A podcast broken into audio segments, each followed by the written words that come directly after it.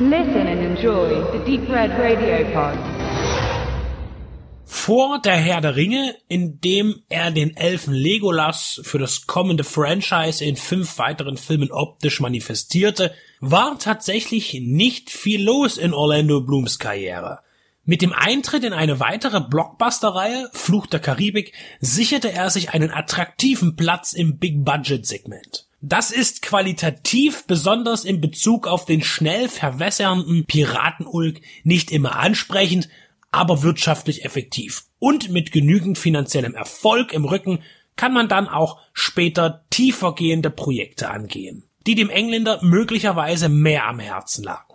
Erstmalig richtig beeindruckt hatte mich Bloom in dem Südafrika-Krimi Zulu. Er ermittelt an der Seite von Forrest Whitaker in einem blutigen und widerwärtigen Ethnienkrieg. Ein Film, der im Gedächtnis blieb.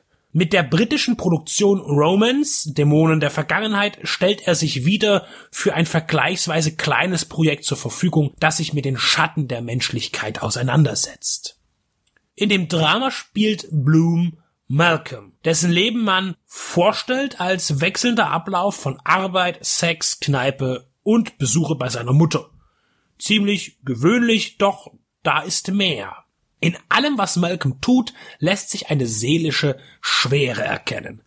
Er lächelt zwar und macht auch mal Witze, aber da ist etwas tief in ihm, das uns vorerst verborgen bleibt. Doch die immer wieder aufflammende Distanz zu seiner Freundin oder die Selbstgeißelung durch brutale anale Autosexualität bringt langsam zutage, was da im Finsteren lauert. Dann kommt der Moment, wenn man noch nicht vorher begriffen hat, in dem sich alles verknüpft.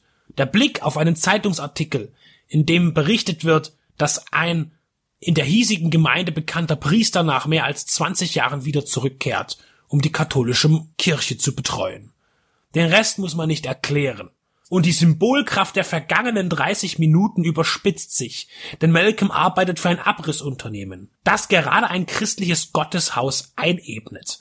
Und während andere den Verlust der alten Kirche bedauern, auch Malcolms Mutter, so betont er, dass es nur ein Gebäude ist wie jedes andere.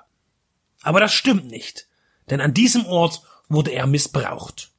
Rache, das kommt hier als erstes in den Sinn. Doch ist er stark genug dafür? Im Verlauf werden wir Zeuge von Beherrschung, aber auch von Gelegenheiten, die unterbrochen werden und müssen auch zur Kenntnis nehmen, dass sich nicht nur der Priester versündigt hatte. Und Romans, dessen Titel sich auf die in der Bibel im Alten Testament enthaltenen Römerbriefe von Paulus bezieht, in denen er hauptsächlich seine Theologie zum Ausdruck bringt und auf deren Verse sich Malcolm bei seiner Vendetta stützt, ist nicht nur eine Abrechnung mit dem Vergehen an Schutzbefohlenen in der katholischen Kirche, sondern bietet auch das Szenario an, dass ein Mann nach der Vergewaltigung durch seinen Vater in der Kirche Halt und Kraft findet. Diese Gegensätze reiben sich in der Neuinterpretation der Shamasian Brothers Ludwig und Paul ihres eigenen Kurzfilms von 2008.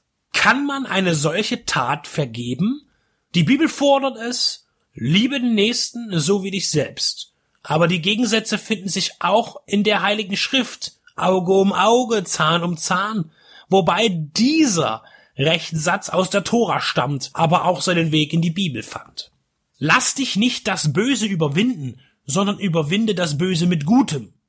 Noch so ein schlauer Satz, der mutmaßlich nur von jemandem kommen kann, der von einer heilen Welt träumt und der nie am eigenen Leibe Gewalt erfahren hat. Fragezeichen. Wenn das mal so einfach wäre. Denn gegen jeden wohlwollenden Satz aus der Bibel steht ein menschliches Erlebnis. Eine Biografie, die möglicherweise nicht so einfach auf diese Weisheiten anwendbar ist.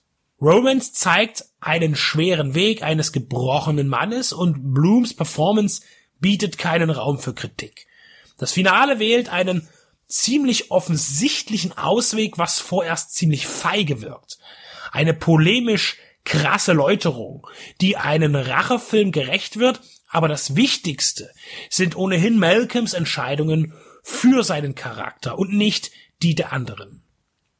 Ein rabiates Drama werdet ihr sehen, das einem nur allzu bekannt vorkommt aus den Medien, die immer öfter und immer mehr Berichte über die sexuellen Vergehen an Kindern, Jugendlichen, aber auch erwachsenen Männern und Frauen. Nicht nur in der katholischen Kirche, sondern auch in anderen Konfessionen, Erziehungsstätten und Schulen. Der Film ist nicht so faul, nur schnöde anzuprangern, sondern verschiedene Lichtkegel zu werfen, was ihm positiv anzurechnen ist, ohne aber dabei aus den Augen zu verlieren, dass es keinerlei Entschuldigung und Akzeptanz für das Vergehen am Leben gibt.